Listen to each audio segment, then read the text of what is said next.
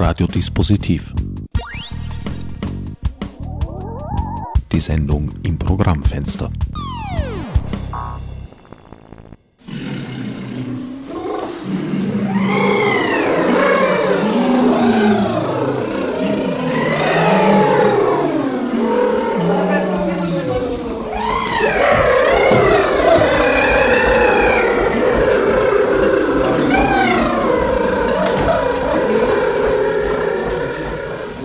Willkommen bei Radiodispositiv. Am Mikrofon begrüßt euch Herbert Gnauer.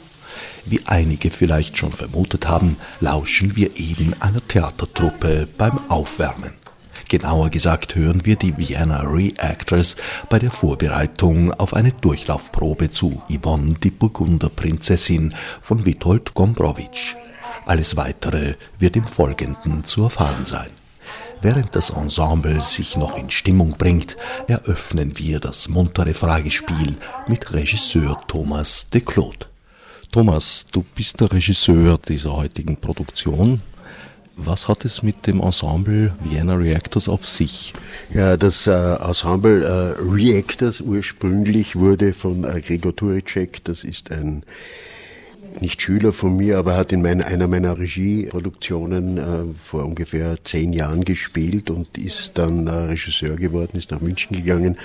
Und während seiner Studienzeit in Wien hat er eine Gruppe gegründet, hat sie Reactors genannt und wie er nach München gegangen ist, hat er mich gebeten, diese Gruppe zu übernehmen.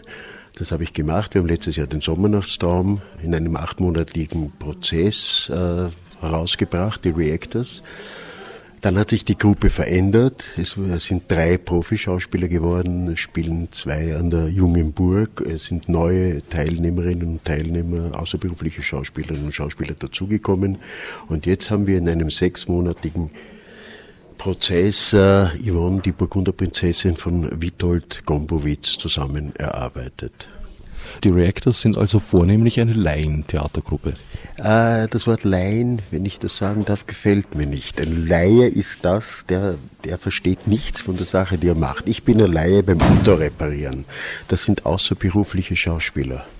Einige haben schon Theatererfahrung, die anderen haben in diesem Prozess einiges an Theatererfahrung gewonnen und ich würde sie durchaus als Schauspieler oder Schauspielerinnen, aber eben als Außerberufliche bezeichnen. Laie ist etwas anderes das Stück, du hast es schon gesagt, Witold Gombrowicz, Yvonne, die Burgunderprinzessin. Ja, das ist ein, ein Stück, das ich äh, unglaublich liebe, weil es unglaublich viele Themen verdichtet. Es ist eine echte Dichtung. Und äh, Yvonne, diese, diese Frau, die da an diesen Königshof kommt, ist das Unbekannte, ist das Fremde, ist das Ausgegrenzte, ist das, das sich die Leute nicht erklären können. Sie steht für so vieles, ist das, worauf man Projektionen wirft.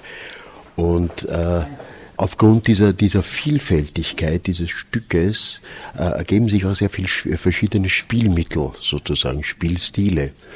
Ich kenne kein Stück, das Tragödie und Komödie so intensiv zusammenführt wie dieses Stück.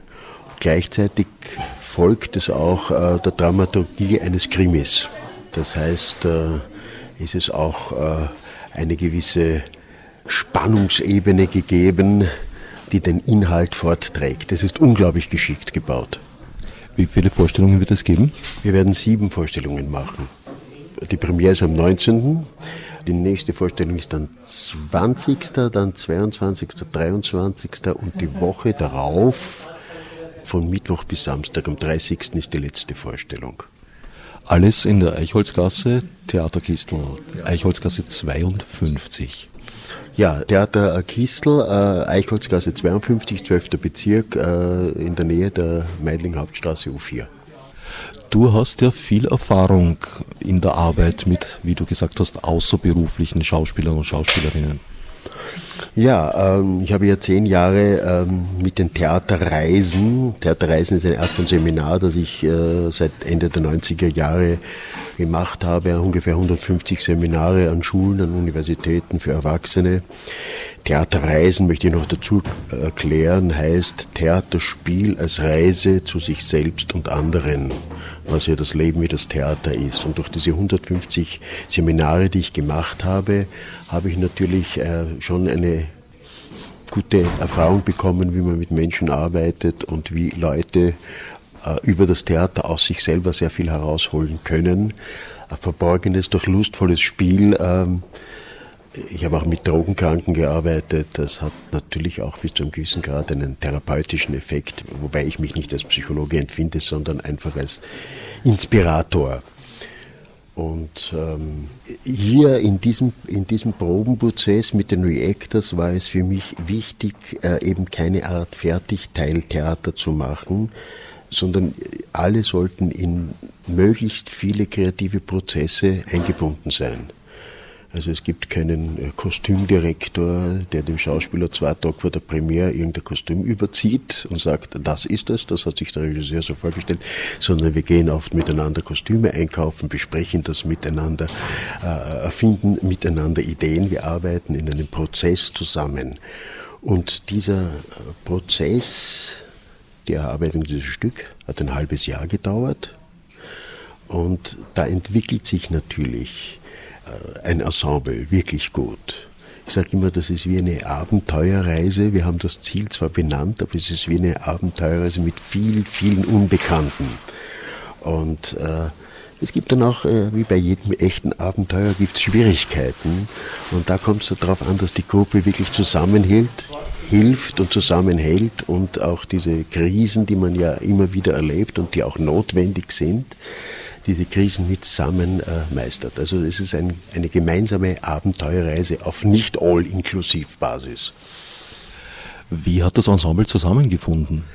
Ich habe diesmal mehrere Seminare gemacht, die sozusagen dem Casting gedient hat. Ich mag keine Castings, weil ich mag keine Schauspieler, die dann irgendwas auswendig gelernt haben und sich dann nervös hinstellen und denken, jetzt müssen es gut sein, sondern äh, eine, so drei Seminare, da waren relativ viele Anmeldungen. Das war eine ganz klare Geschichte. Ich habe gesagt, wir arbeiten einmal in jedem Seminar ein, zwei Tage zusammen, machen uns Freude und Spaß und Erfahrung miteinander. Und dann habe ich einfach so das, das Klangbild, das ich von den Rollen gehabt habe, einfach in Verbindung gebracht mit manchen Leuten, die bei den Seminaren waren. Und so habe ich besetzt. Manches mehr von der, von der Äußerlichkeit, manches mehr intuitiv, ich kann es nicht genau sagen. Du bist also ohne ein festgefügtes Konzept an die Arbeit gegangen und hast dich von den Geschehnissen leiten lassen. Gab es da Momente, wo du dir gedacht hast, hoppala, das hätte ich mir eigentlich anders gedacht? Ja, nicht nur ein Moment. Äh, also ich bin, ich, ich, ich, ich, ich frage mich manchmal, ich höre manchmal von Regisseuren, die am Schreibtisch sitzen und alles vor, vor äh, exerzieren im Kopf. Ich möchte nicht alles wissen müssen. Ich möchte mich selber überraschen lassen. Ich möchte da sitzen wie ein, wie ein Kind teilweise und entdecken und einfach mal spüren. Das ist eine sehr intuitive Arbeit für mich. Eine, eine, äh, also sehr, ich mache das meiste mit Intuition.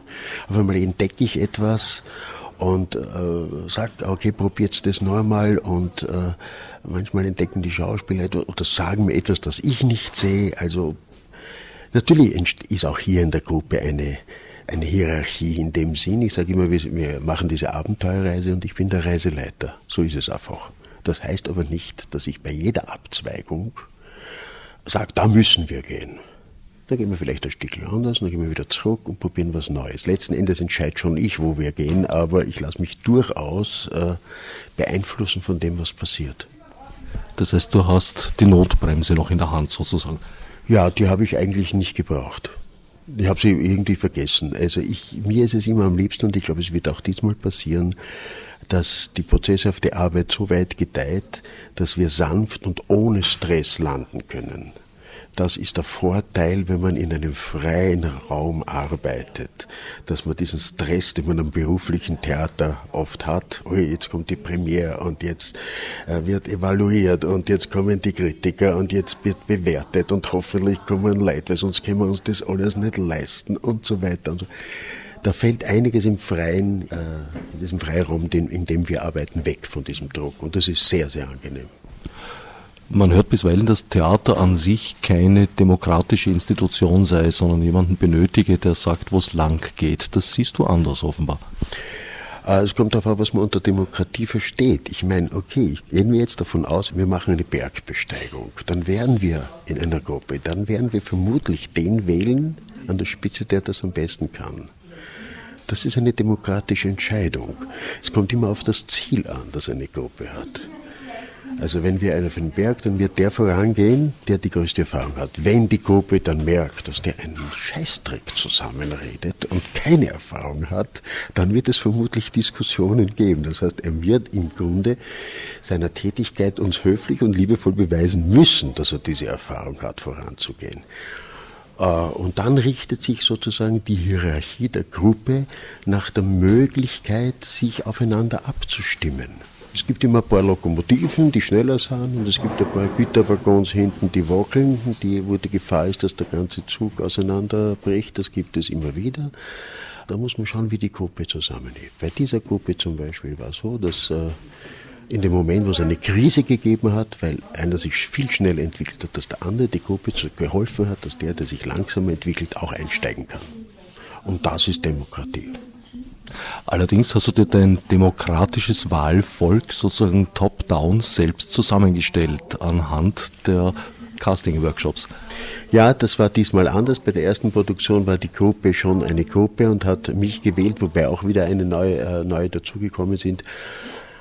Aber der Punkt war, dass eben von der alten Gruppe nicht mehr viel übergeblieben sind, weil äh, sie andere Wege gegangen sind. Das heißt, es war ein Riesenerfolg. So sage ich dazu. Es ist nicht so, dass das, dass die, das, sondern es war wirklich ein, ein, eine, die Leute waren total begeistert. Also von dem her war es wirklich ein Erfolg. Aber es hat sich, es, ich habe neue, ich habe sozusagen neue Schauspieler und Schauspielerinnen gebraucht und da habe ich diese Casting-Seminare gemacht. Wobei bei diesen Casting-Seminaren, äh, ich konnte mir auch nicht sicher sein, dass ich hundertprozentig recht habe. Aber immerhin, du hast recht, ich habe sie mir gewählt, ja. Also es ist also so, fehlt das Volk den König oder der König das Volk? Das ist die Frage. Nicht? Ich würde sagen, im Idealfall ist es eine Wechselwirkung. Ja, ich würde auch sagen, ja, ja, Huhn oder Ei, genau, das ist es. Nein, ich wollte nur, ich wollte nur eins, also das Stück hat so viele Themen, das Thema Ausgrenzung, das Thema Liebe, das Thema auch, wie erklärt man sich etwas, das man sich nicht von vornherein erklären kann. Wie erklärt man sich Phänomene, die nicht erklärbar sind? Also diese Yvonne steht für so viel. Sie steht für einen Aspekt des Lebens, für das Unerklärliche. Sie steht aber auch für das Fremde, das nicht ins System passt. Sie steht für die Projektion auf die Liebe. Sie steht auch für so viel. Das heißt, dieses Stück ist wirklich eine Verdichtung so vieler Themen, äh, die uns alle angehen und mit denen wir alle zeitlebens konfrontiert sind. Und das ist ein, zum einen ein durchaus auf einer bestimmten Ebene ein politisches Stück und auf der anderen Seite ist es ein psychologisches Stück und auf der dritten Seite ist es eine groteske Tragödie wie das Leben oft. Und es ist irgendwie erinnert es an Shakespeare, mir erinnert es an Büchner, mich erinnert es aber auch an UNESCO. Es hat alles drinnen.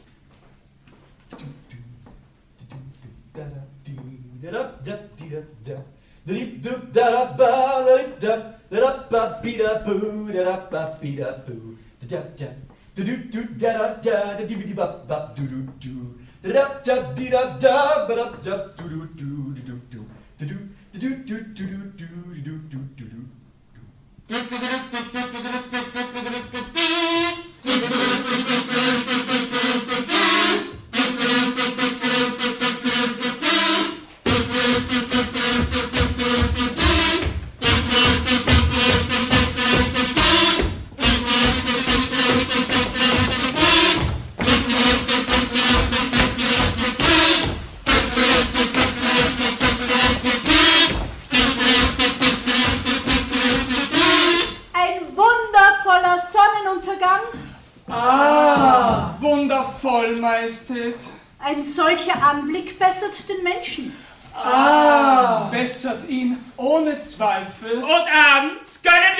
Partie Bridge. In Majestät vereinigen sich für wahr ein Majestät eigenes Schönheitsgefühl mit der Majestät angeborenen Neigung zum Bridge-Spiel. Ich sitze inmitten von elf Reactors. Ihr habt gerade einen Durchlauf von Yvonne, die Burgunderprinzessin, hinter euch. Wie ist es euch ergangen? Wie war euer Gefühl dabei? Also ich fand's super. Mir ging's gut. Ja, es war angenehm. Punkt. Also teils, teils. Also ich habe mich teilweise nicht sehr wohl gefühlt in meiner Rolle, weil ich halt irgendwie ein Blackout gehabt hatte. Und habe ein bisschen einen Text vergessen. Das hat mich irritiert dann. Das hat mich nachher dann auch irritiert. So ist es halt leider manchmal. War das euer erster Durchlauf oder gab es schon welche? Es war nicht unser erster Durchlauf, also es war jetzt, glaube ich, der dritte Durchlauf in Folge. Und es geht von Mal zu Mal flüssiger einfach. Also wir merken da schon alle, dass es flüssiger an und für sich geht, dass jeder weiß, wo er hingehört, wann er auftritt, vor allem wann die Leute wieder gehen. An die Haustür, Glocke geläutet werden muss. Ist auch wichtig. Einsätze, Auftritte. Bitte? Einsätze, Auftritte, Ja, das alles genau. passt jetzt schon viel besser als am Anfang.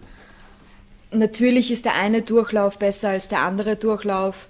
Natürlich gibt es nach einem schönen, wunderbaren Durchlauf wieder einen schlechten Durchlauf, aber das gehört dazu.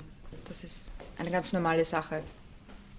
Thomas hat mir gesagt, ihr macht alles selber. Also ihr habt eure Kostüme selber ausgesucht. Ihr habt auch beschlossen, das Bühnenbild nicht zu machen.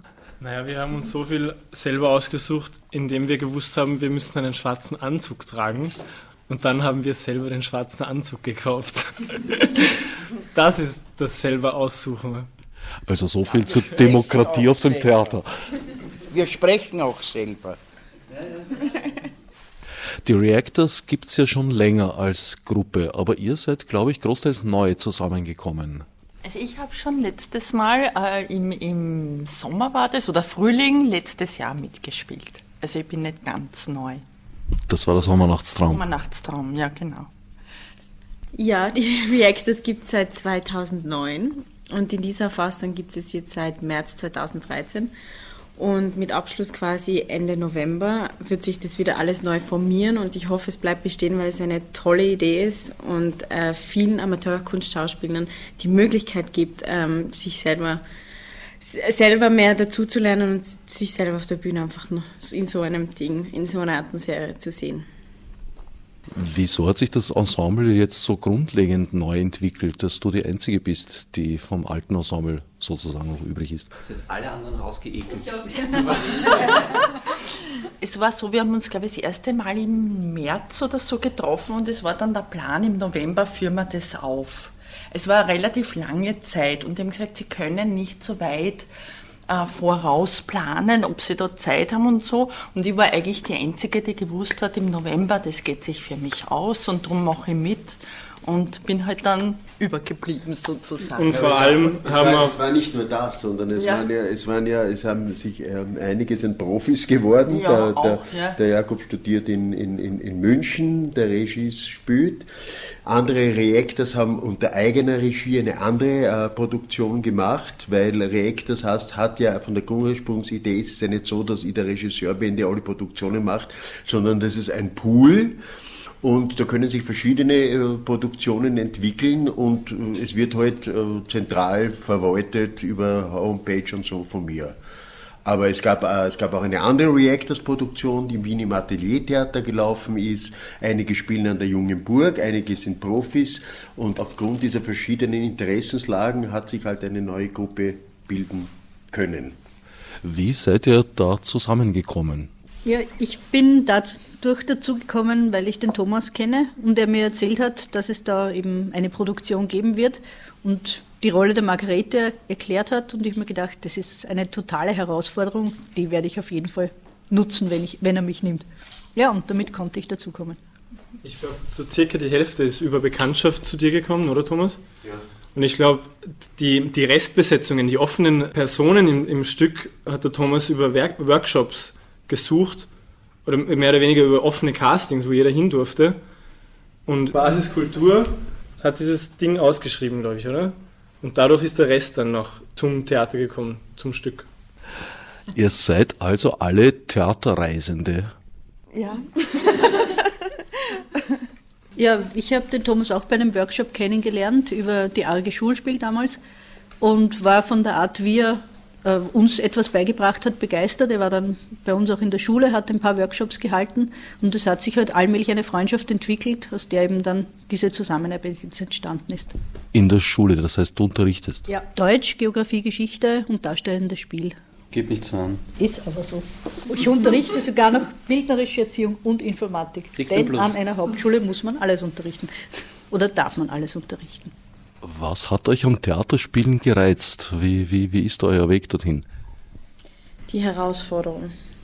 Also für mich war klar, dass ich was persönlich für mich dazulernen werde, egal was, aber ich werde was lernen und ich habe schon viel gelernt oder habe lernen dürfen. Und einfach die, die Neugier.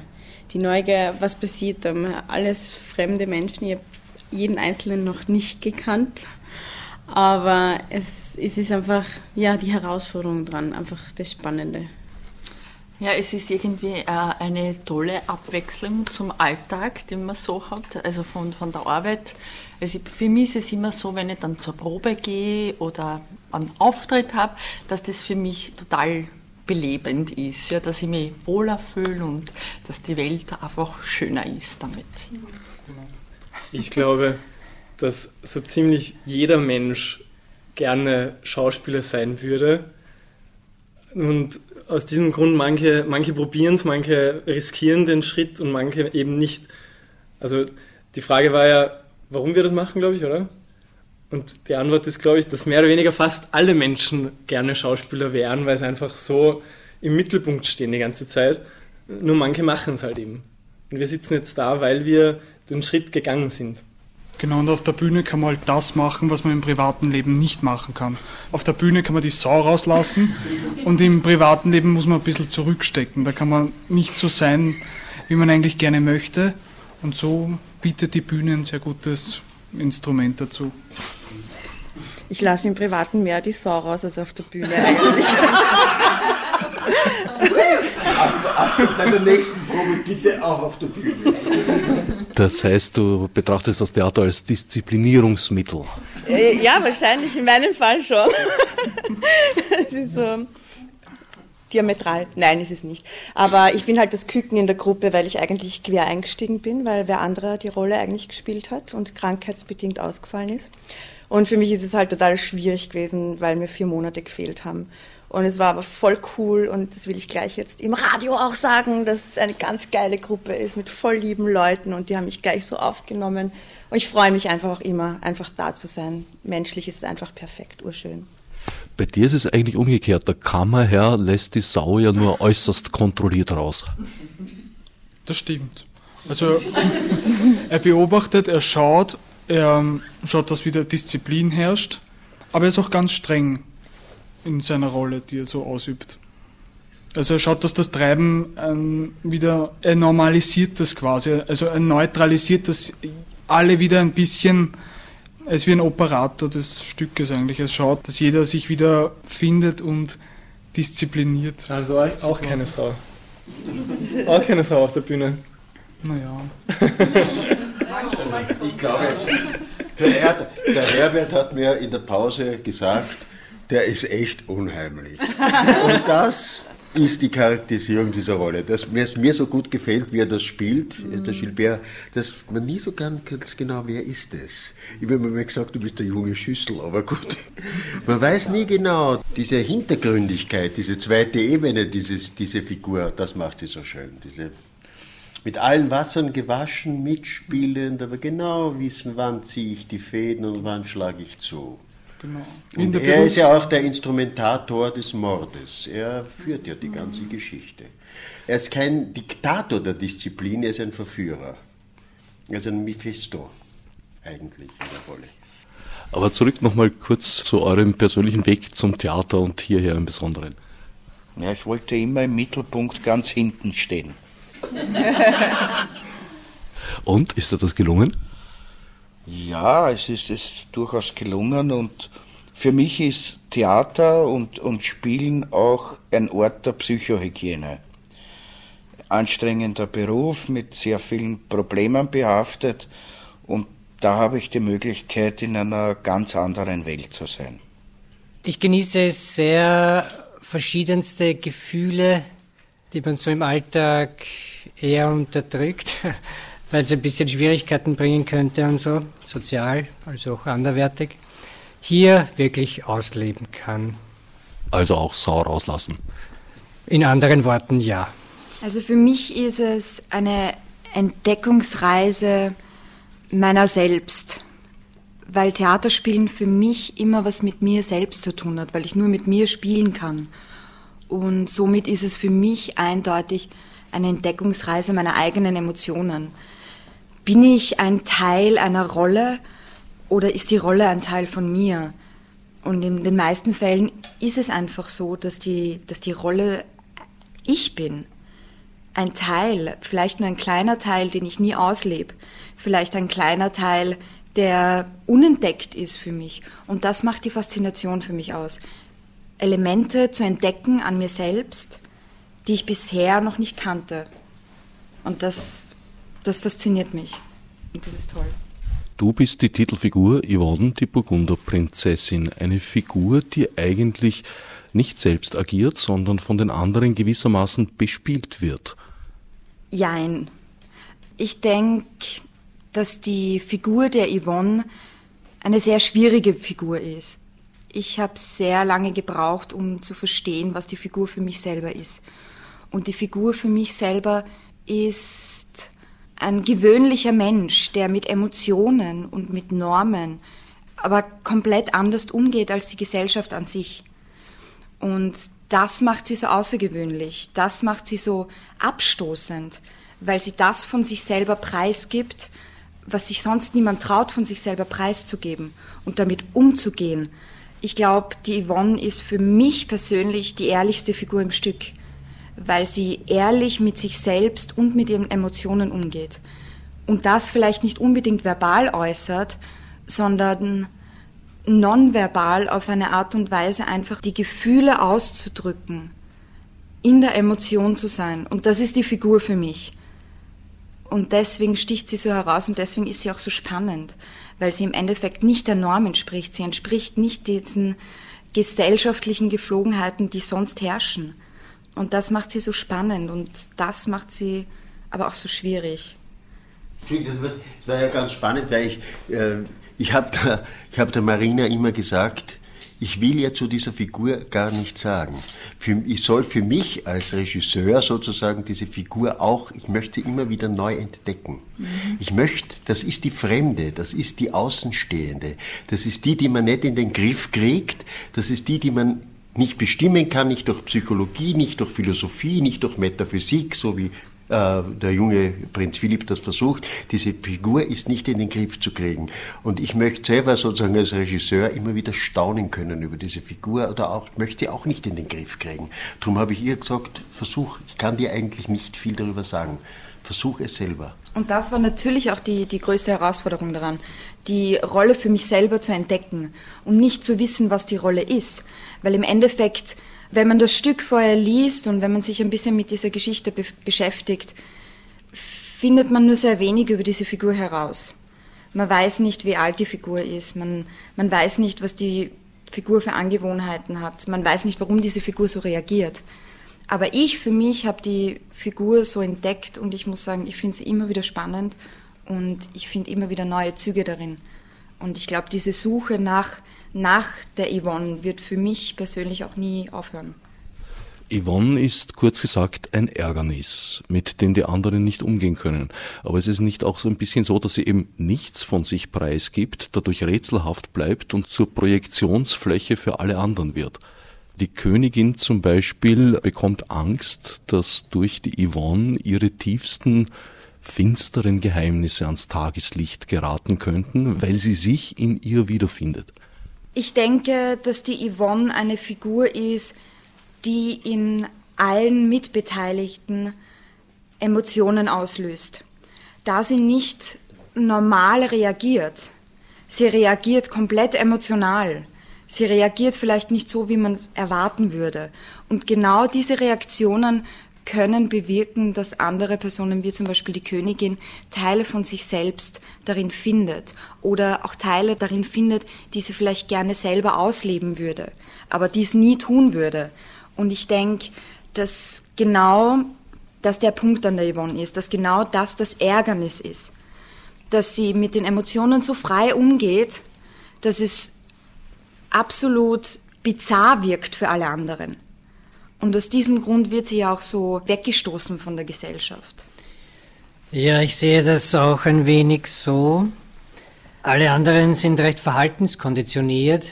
Sie ist es nicht. Und dadurch wirkt sie für alle anderen wie ein Spiegel, wodurch dunkle Seiten der anderen zum Vorschein kommen. Es ist ja wie im, wie im normalen Leben auch. Wenn wir andere Personen sehen und mit denen in Kontakt kommen und in Beziehung treten, dann erkennen wir vielleicht Seiten an diesen Personen, die wir selber auch sind, aber nie zugeben würden, dass wir diese Seiten haben. Nie zugeben würden, dass wir diese Seiten eventuell gerne ausleben würden oder dass wir Angst haben vor diesen Seiten oder dass wir versuchen, solche Seiten zurückzuhalten, weil aus dem besteht ja im Prinzip das Leben. Jeder von uns trägt alles in sich und wir leben aber nur einen Teil davon aus. Wir entscheiden uns für gewisse Partien, die wir ausleben. Und das ist es im Prinzip. Und wie kam der König auf seinen Theaterthron? Auf sein, überhaupt zum Theater.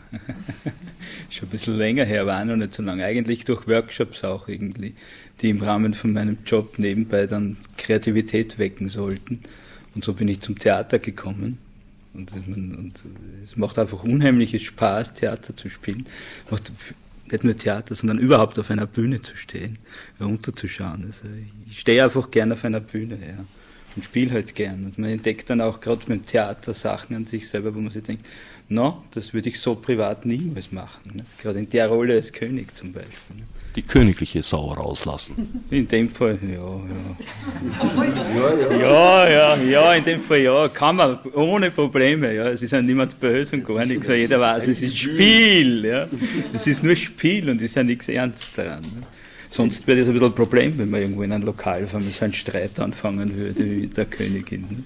Also, ich glaube, da würde bald, da würde bald wer die Polizei rufen. Aber das ist auch sicher in dir drinnen, dieses ja, wahrscheinlich ist es tief in mir drinnen und kommt da raus. Ne? Ich hoffe, dass ich so authentisch wirke und unbedingt ein bisschen rüberbringe. Ne? Wahrscheinlich ist es drinnen, aber halt verschüttet irgendwo, Gott sei Dank. Wie kamst du in das Spiel? Ich äh, wurde aufgelesen auf der Straße. Ich bin einsam rumgesessen und dann ist der Thomas zu mir gekommen und hat gesagt, na komm, spiel im Theater. Na, lange Rede, kurzer Sinn. Ich habe vorher schon bei diversen, äh, bei diversen Produktionen mitgemacht und durch Freundelwirtschaft, Vitamin B, wie das in Österreich so ist, bin ich an den Thomas geraten und bin im Endeffekt gerade dafür sehr dankbar. Du spielst den jungen Prinzen, der durch den Wunsch, anders zu sein und aus den Konventionen auszubrechen, die Tragödie ins Rollen bringt. Mhm. Ja, es ist interessant, ganz am Anfang, als ich mir das Stück durchgelesen habe, habe ich gedacht, naja, Philipp, willst du das wirklich antun? Aber dann war schon dieser Zufall, dass ich auch Philipp heiße und dass ich mit ganz ähnlichen Problemen zu kämpfen habe. Ich habe irgendwie das Gefühl, ich befinde mich in einer zweiten Pubertät. Und äh, Stück für Stück hat sich das dann so entwickelt, dass ich auch ähnliche Züge wie der Prinz Philipp in ein Stück annehme. Und habe mich dann sehr wundern müssen, als ich mit dem Thomas, mit unserem Regisseur, dann irgendwann zusammengesessen bin und wir beide erkannt haben, ja, es finden sich zwischen dem Stück und unserem Leben erstaunlich viele Parallelen. Und das ist was, das ist es im Endeffekt, was mich auch am Theater so begeistert, dass man in andere Rollen schlüpfen kann, aber noch interessanter ist es, in sich Figuren zu entdecken. Dass man in sich die Figur des Despoten, des Killers, des Losers, des Winners, was auch immer, sucht und auch finden kann. Und wenn man das dann auf der Bühne präsentieren kann, das ist eigentlich mit nichts zu vergleichen. Nun ist das aber jetzt kein Text, der, sagen wir mal, zum Identifikationstheater herausfordert. Es ist ein über weite Strecken sogar abstrakter Text. Ich würde mal sagen, Theater ist immer abstrakter Text. Und das ist, war für mich schon immer eine Herausforderung, solche abstrakten äh, Sätze und Äußerungen von den, von den Rollen glaubhaft rüberzubringen, aber sobald man den Subtext mal verstanden hat, versteht, worum es geht, was in der, was in die Figur brodelt, was, was, was sich da zusammenbraut, dann kann man das auch so, so rüberbringen. Also das ist, kann dann noch so abstrakt sein. Es ist dann, als würde man sich in einer anderen Sprache verständigen. Die Königin ist, glaube ich, eine Figur, die sehr in ihrer Konvention und in ihrer vorgeschriebenen Rolle gefangen ist. Ja, ich nehme an, die Königin sitzt in einem goldenen Käfig, den sie sich aber auch selber gewählt hat. Also eigentlich genießt, dass Macht und äh, Ansehen da sind, die aber ihre versteckten Wünsche hat, die sie gerne ausleben würde und eben aufgrund der Yvonne wieder, ähm, ja, wieder merkt, wieder auszuleben probiert, auf eine sehr einfache Art und Weise aufgrund ihrer Gedichte, dann aber merkt, ähm, damit wird sie alles verlieren, was sie bis jetzt gehabt hat. Und der König gibt ihr das ja auch sehr deutlich zu verstehen, mit doch sehr harten Worten zum Teil. Und sie ist am Schluss genau wieder in ihrer Rolle gefangen, also eigentlich ein bisschen frustrierend von der Geschichte her zu sehen, dass es keine Weiterentwicklung gibt, sondern dass die Scheinheiligkeit am Ende doch wieder siegt. Ich habe mir manchmal gedacht, dass sogar die Hofdamen eigentlich mehr hm, Handlungsspielraum haben, insofern als sie den Hof auch verlassen könnten, was der Königin wahrscheinlich nicht freisteht. Ja, die Königin müsste alles aufgeben, um Freiheit zu erlangen. Aber nachdem das nie passieren wird, ist sie also absolut gefangen in dem System. Einerseits mächtig, weil sie anfangs auch über den König sehr herrscht, andererseits aber auch ohnmächtig, weil eigentlich ihr jeder auf der Nase herumtanzt und sie trotzdem nichts ändern kann. Und sie versucht einfach den Schein zu wahren und alles zusammenzuhalten. Meinst du, würde das der König und das System, das dahinterstehende überhaupt zulassen, dass sie alles aufgibt und weggeht? Nein, garantiert nur unter Einsatz ihres Lebens und ja.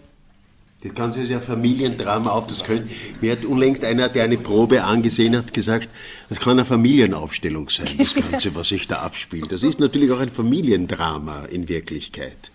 Und der junge Prinz versucht aus diesem ganzen Terror auszubrechen und nimmt sich das Unbekannte, das Fremde, das nicht dazu passende als Verbindungsbrücke, die Yvonne. Du spielst zwei Rollen. Am Anfang eine der Tanten von Yvonne und im weiteren Verlauf dann eine Hofdame.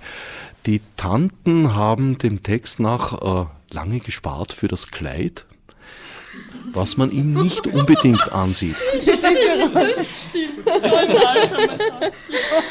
ja, also. genau.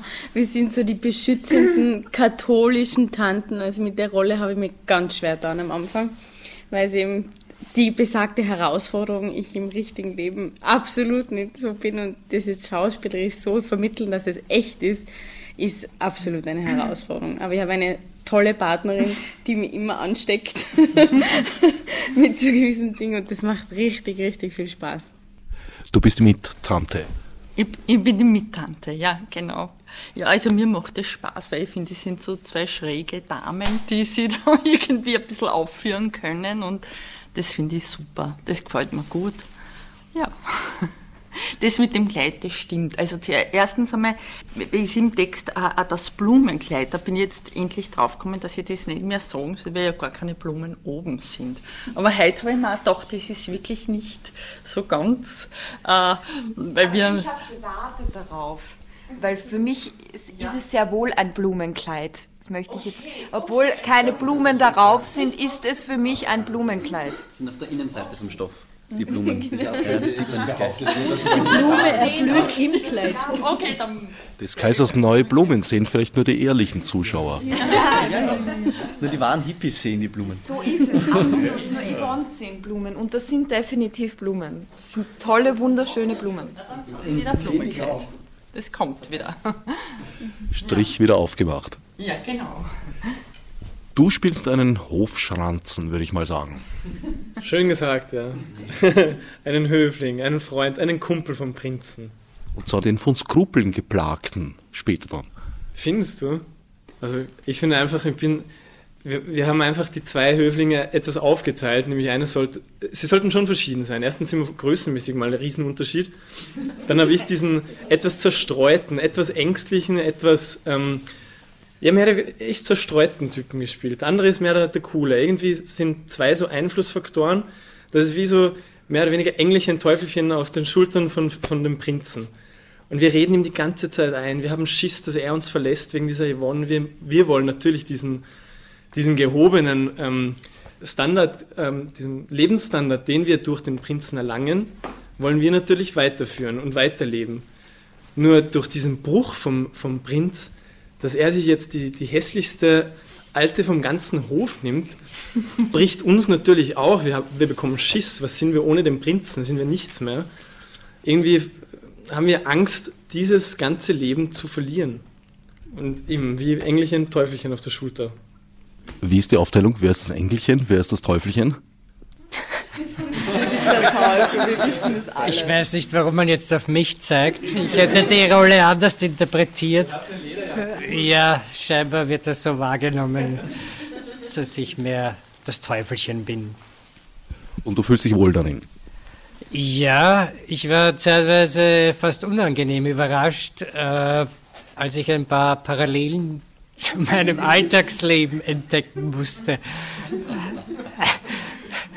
Das lassen wir jetzt mal so stehen und fragen nicht detailliert weiter und hoffen, dass die Leute kommen zuhauf und sich selbst ein Bild davon machen. Du bist auch eine Hofdame, aber eine ganz besondere. Ja, ich bin die, die den Prinzen verführen will, verführt und dann doch wieder verliert. Aber eine schöne Rolle. Ist das der Wunsch der Hofdame selber, meinst du, oder ist es auch nur ein, ein Stein im Spiel, eine Figur? Ich glaube schon, dass sie auch ein, ein Stein im Spiel ist. Also, weil sie funktioniert ja auch genau wie die anderen konform. Und sie traut sich ja auch nicht irgendwie auszubrechen. Also ich habe mir mit der Rolle eigentlich total schwer getan. Jetzt sage ich, es ist eine schöne Rolle, weil ich jetzt in der Rolle bin. Aber eigentlich so als äh, emanzipierte feministische Frau habe ich mir total schwer getan, so eine Hoftusse zu spielen, die dann halt nur auf ihren Sexy-Bild reduziert wird. Und ähm, da ich mich total gesträubt am Anfang. Hat ganz viel Arbeit vom Thomas gebraucht, über zu sagen, musst mehr sexy rauslassen. Und das äh, habe ich aber echt Hemmungen gehabt, das, das auszuleben. Aber es ist so, weil sie das so äh, nach außen hin trägt. Also es ist einfach was anderes, wenn man sich nur über Sexualität definiert oder nur Schönheit. Und ich bin eigentlich total kritisch, was das angeht. Äh, auch in meiner Arbeit, die ich sonst mache. Und deshalb war das für mich voll das Paradoxon, so eine Rolle zu spielen. Aber könnte es nicht auch so sein, dass sozusagen ihr Sexappeal, ihre Erotik jetzt gar nicht das ist, was sie selber ist, sondern sie benutzt es nur als Handwerk? Ja, klar. Ja, ja. Das meine ich, sie ist auch nur ein, eine Spielfigur in dem Ganzen. Sie, sie funktioniert halt so und das funktioniert ja auch. Naja, mit kleinen Pannen. Ja. stimmt. ja, ausgeblendet. Ja, stimmt. Ja, und im Endeffekt kriegt sie ihn ja dann auch nicht. Wobei, sie hätte ihn ja dann noch kriegen können, dann wollte sie ihn ja auch wieder nicht. Also es ist äh, eine sehr diffizile Geschichte. Auch eine emanzipierte Frau oder haben sich da einfach die Machtverhältnisse gedreht und der Prinz ist deswegen für sie uninteressant geworden? Ja, ich glaube schon, dass sie eigentlich dann vielleicht das Emanzipierte ein bisschen ähm, auslebt, indem sie ihn dann links liegen lässt oder ihn dann auch wirklich äh, sagt, er ist ihr einfach zu verrückt und sie will ja dann nicht mehr. Und das finde ich schon cool, dass sie dann nicht mehr kommt und sagt, na doch. Also sie ist dann schon eigentlich stark und, und lässt ihn so von dannen ziehen. So gesehen hat sie schon so ein emanzipatorisches ähm, Kalkül auch in der Rolle. Du bist in meiner Wahrnehmung eigentlich der einzige Mensch in diesem ganzen Stück. Du bist der Liebhaber der Yvonne. Danke. ja, das, das ist Herausforderung genug. Das kann ich mir vorstellen. Die anderen dürfen alle blödeln. Ich weiß nicht, ob, ob, sie, ob sie blödeln. Denn irgendwo, denke ich, sind sie alle in ihren Rollen und in ihren. Sie sind Gefangene ihrer selbst. In, in ihrer Rolle, in ihrer Position. Und in meiner Rolle bin ich, denke ich, weit weniger ein Gefangener. Allerdings, ja, ich darf einen Menschen spielen, der letzten Endes offensichtlich eine Beziehung zur Yvonne hat und dem es auch nicht ganz einfach fällt, diese Beziehung loszulassen. Er ist natürlich irgendwo geschockt vom, vom Hof und, und so weiter und, und, und weiß um seine Position an sich von den Hierarchien und die Gefahren, die am Hof herrschen, aber letzten Endes sagt er das, was er sich denkt. Wie lange arbeitet ihr jetzt schon an diesem Text? Seit März. Seit März. rechne selbst. Und wie viele Proben habt ihr da, so im Durchschnitt? Es sind ein bis zwei Proben pro Woche. Manchmal, wenn es ganz hart zur Sache geht, sind es auch drei Proben. Im Sommer haben wir keine gehabt. Stimmt, Sommerpause haben wir gehabt. Ja, wobei Einzelproben auch im Sommer waren. Na, ich nehme an, jetzt geht's dann hart zur Sache. Es sind noch nicht mal ganz zwei Wochen bis zur Premiere. Vor allem, wenn das Publikum dann da ist, dann ist es noch eine Herausforderung, dann vor Menschen zu spielen. Da ist man noch aufgeregter, noch nervöser. Aber man muss sich einfach runterbringen mit dem Atmen und durchatmen. Fliehen. Wäsche wechseln. Das hat mir aber keiner gesagt, dass das dann härter ist mit Publikum. Muss ja auch nicht so sein. Habt ihr den Text und den Autor vorher gekannt? Nein. Ich habe schon, ich meine, den Text so nicht, sondern ich habe es einfach im, im Theater gesehen. Ab, vor ein paar Jahren war das im Volkstheater und dort habe ich es gesehen und so habe ich das Stück gekannt. Also den Text vorher habe ich nicht gelesen, ja. Und hat dir gefallen? Also wie du davon gehört hast, hast du gesagt, ja, ja, das wollte ich immer schon spielen. Ja, ich, also das wollte ich immer schon spielen, so nicht, aber ich habe es einfach schon schräg gefunden damals und es hat mir gut gefallen. Also diese, diese witzige, groteske Art. Also ich glaube, die wenigsten Leute haben den Text gekannt, wie ich das so mitbekommen habe. Und ich, wie ich das erste Mal den Text durchgelesen habe, habe ich 180 Grad ein anderes Stück erwartet. Ich hätte nie gedacht, dass da auch nur ein Lacher drin ist oder erwartet werden sollte, sondern ich habe mir das tot ernst vorgestellt. Und wie wir so weitergekommen sind, wie wir erster Akt, zweiter Akt irgendwie durchgespielt haben, schon langsam, sind wir immer draufgekommen, hey, das ist eigentlich das ist mehr Komö Komödie als sonst was. Und ähm, mittlerweile funktioniert es auch, glaube ich. Also jede Person, jeder, jede Figur für sich ist, hat so einen witzigen Ding auch drinnen, dass von, von ernstem Theaterspiel eigentlich wenig, wenig, ähm, wenig noch dabei ist. Es ist genau dazwischen. Es ist genau, das ist ja das Großartige an dem Stück. Das ist wie eine, Ras, eine rasiermesserscharfe Klinge zwischen Tragödie und Komödie. Ein Millimeter daneben ist es eine Komödie und ein Millimeter daneben ist es eine Tragödie. Es ist beides. Es ist beides. Und das ist, das ist auch das Schwierige an dem Stück, das zu erwischen. Das ist das Schwierige, das ist die große Herausforderung. Es gibt wenig Stücke, die diese Schärfe haben und diese, dies, dieses, dieses Zusammenführen der Gegenteile zwischen Humor und Tragik. Einzigartig in dem Stück. Es hat schon sehr lange gedauert, dass man dann zu der Rolle findet, die man am Schluss auch spielt. Auch sehr viele Diskussionen mit dem Regisseur, weil man manche Sachen ganz anders sieht, die sich dann eben auch im Laufe der Zeit entwickeln, aufgrund der oftmaligen Proben. Man wird mit der Rolle viel mehr vertraut und kommt dann auf die Idee, ja, da steckt noch drinnen, und da gibt es viele, viele Strukturen und viele, viele Fädchen, an denen man ziehen kann, um die Rolle zu verfeinern. Und es wird mit der Zeit so, dass es dann in ein Gesamtkonzept passt. Und dass man den Text auch lebendig spricht, also nicht so wie ein Buch zu lesen, das ist einfach nur trocken runtergelesen, aber diesen Text dann mit Leben zu erfüllen, das ist viel schwieriger, als wie einfach es nur runterzulesen. Und wir haben ziemlich lang dafür gebraucht, den Text zum Beispiel nicht auf Punkt zu sprechen, sondern wenn zwar ein Punkt kommt, dass es nach diesem Punkt jetzt nicht endet, sondern weitergeht. Und das war halt für viele sehr schwer. Ja, so wie im Leben, man redet ja nicht auf Punkt im Leben. Im ganz normalen Leben redet man, wenn ich jetzt rede, grüß Gott, wie geht's dir? Mir geht's gut, heute habe ich äh, Geschirr gewaschen und dann bin ich, ich rede kein einziges Mal auf Punkt. Sehr selten. Und genauso ist es. Das ist ja das Komische. Auf der Bühne machen wir das, was wir im Leben auch machen. Es ist bewusstes Handeln. Trotzdem müssen wir auf der Bühne das alles neu lernen, als würden wir gerade auf die Welt kommen. Alles neu lernen, wie man atmet, wie man, wie man, wie man nicht auf Punkt spricht. äh, Also die ganz normalen bewusstes Handeln. Habt ihr von Anfang an gewusst, welche Rollen ihr da spielen werdet oder gab es da zuerst einmal Leseproben, wo es noch offen war? Also ich habe von Anfang an gewusst, was ich spielen werde. ähm, Und das war auch eigentlich der Grund, warum ich überhaupt mitmache. Weil mich die Rolle herausgefordert hat und deswegen wollte ich da dabei sein. Das ist schon so lange her, kann man nicht mehr erinnern. Du hast das erst erfahren nach dem, ähm, Also nach dem Casting, als wir uns das erste Mal beim Thomas getroffen haben, weil du eigentlich angenommen hast, dass du eine andere Rolle spielst und dann erst erfahren hast, dass du den Prinzen Ja, spielst. ich erinnere mich, der Thomas wollte mich hinhalten. Er wollte mich ein bisschen quälen, Der hat sich gedacht, sag mal das erst später.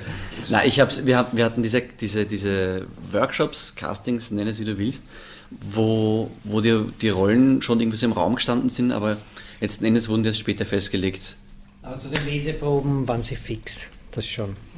Also bei den ersten Proben, unser erstes Treffen, da wurde uns eröffnet, die, die es noch nicht wussten, welche Rollen wir spielen. Also ab dem ersten Treffen von dieser Gruppe, diese Konstellation, war klar, wer welche Rolle spielt. Und der Thomas, der hat zum Beispiel auch gefragt, also jeden Einzelnen, ob er das spielen möchte und ob er dazu bereit ist, seine Zeit dafür zu opfern. Er hat gesagt, möchtest du das spielen oder nicht? Also dazwischen gibt es nicht, weil man hat sich dazu bereit erklären müssen, dass man das ähm, spielt. Und man kann nicht sagen, naja, ich schaue mir es jetzt dann und dann nach einer Woche steige ich wieder aus. Also wenn man dabei ist, ist man dabei und sonst nicht. Aber mittlerweile habt ihr alle mit dem Text sozusagen eure Freundschaft geschlossen. Ja, natürlich. Also ich.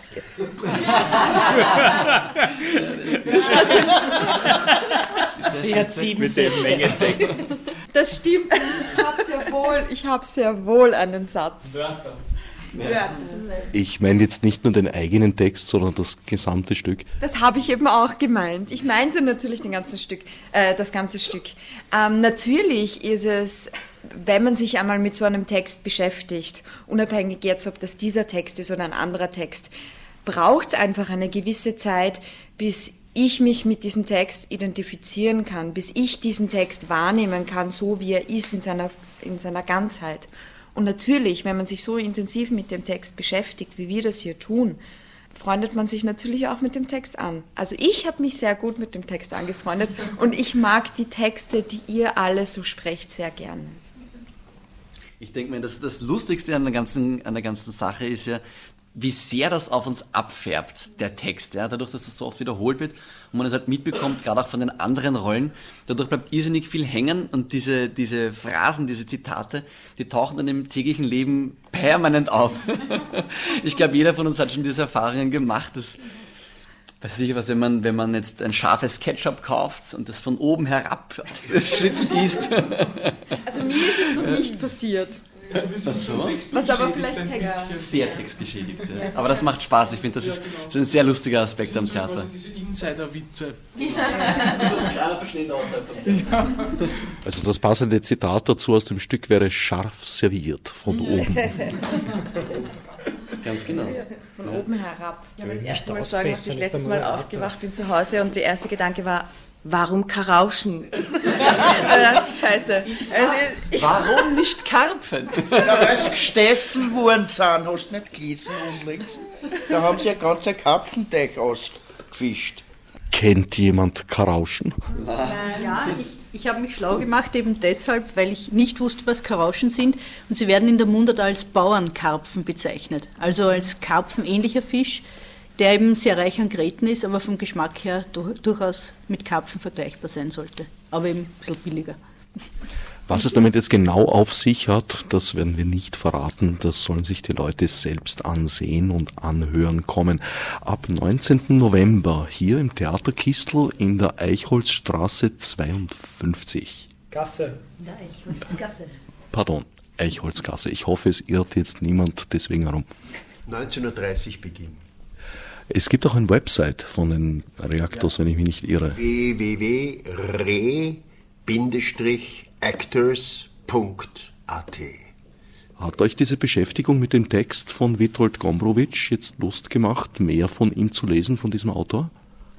Ja, ich habe eine polnische Mitarbeiterin, die hat mich gleich aufgeklärt, dass der Herr Gombrowicz sehr bekannt ist für Poesie, also er hat sehr viele Gedichte geschrieben und er ist sehr, also in Polen sehr bekannt für abstrakte, absurde äh, Literatur und ähm, sehr spannend. Also ich bin schon gespannt, was mich da noch erwartet. Ja, mir ist es so ähnlich gegangen. Ich habe eine Freundin, die polnische Wurzeln hat und die mir erklärt hat, dass das ihr Lieblingsautor ist. Und nachdem sie sehr, sehr viel von der Welt kennt, hat sie mich neugierig gemacht. Und auch dieses Stück natürlich dazu. Ich werde sicher einiges noch lesen von ihm. Ja, dann wünsche ich toi toi toi für die Premiere und für alle weiteren Vorstellungen. Dankeschön. Sie Zielführende Links finden sich wie immer auf dem Website der Sendereihe unter no-nah.net-dispositiv. Meine Gesprächspartner und Partnerinnen waren Thomas de Claude, Marina Altmann, Herbert Tischler, Karin Schweinzer, Philipp Viehauer, Gilbert Grösser, Claudia Marina Bauer, Michael Altmutter, David Waltel, Franz Withalm, Maria Draxler und Lisa Plattner. Für geschätztes Gehör dankt Herbert Gnauer. Als Nef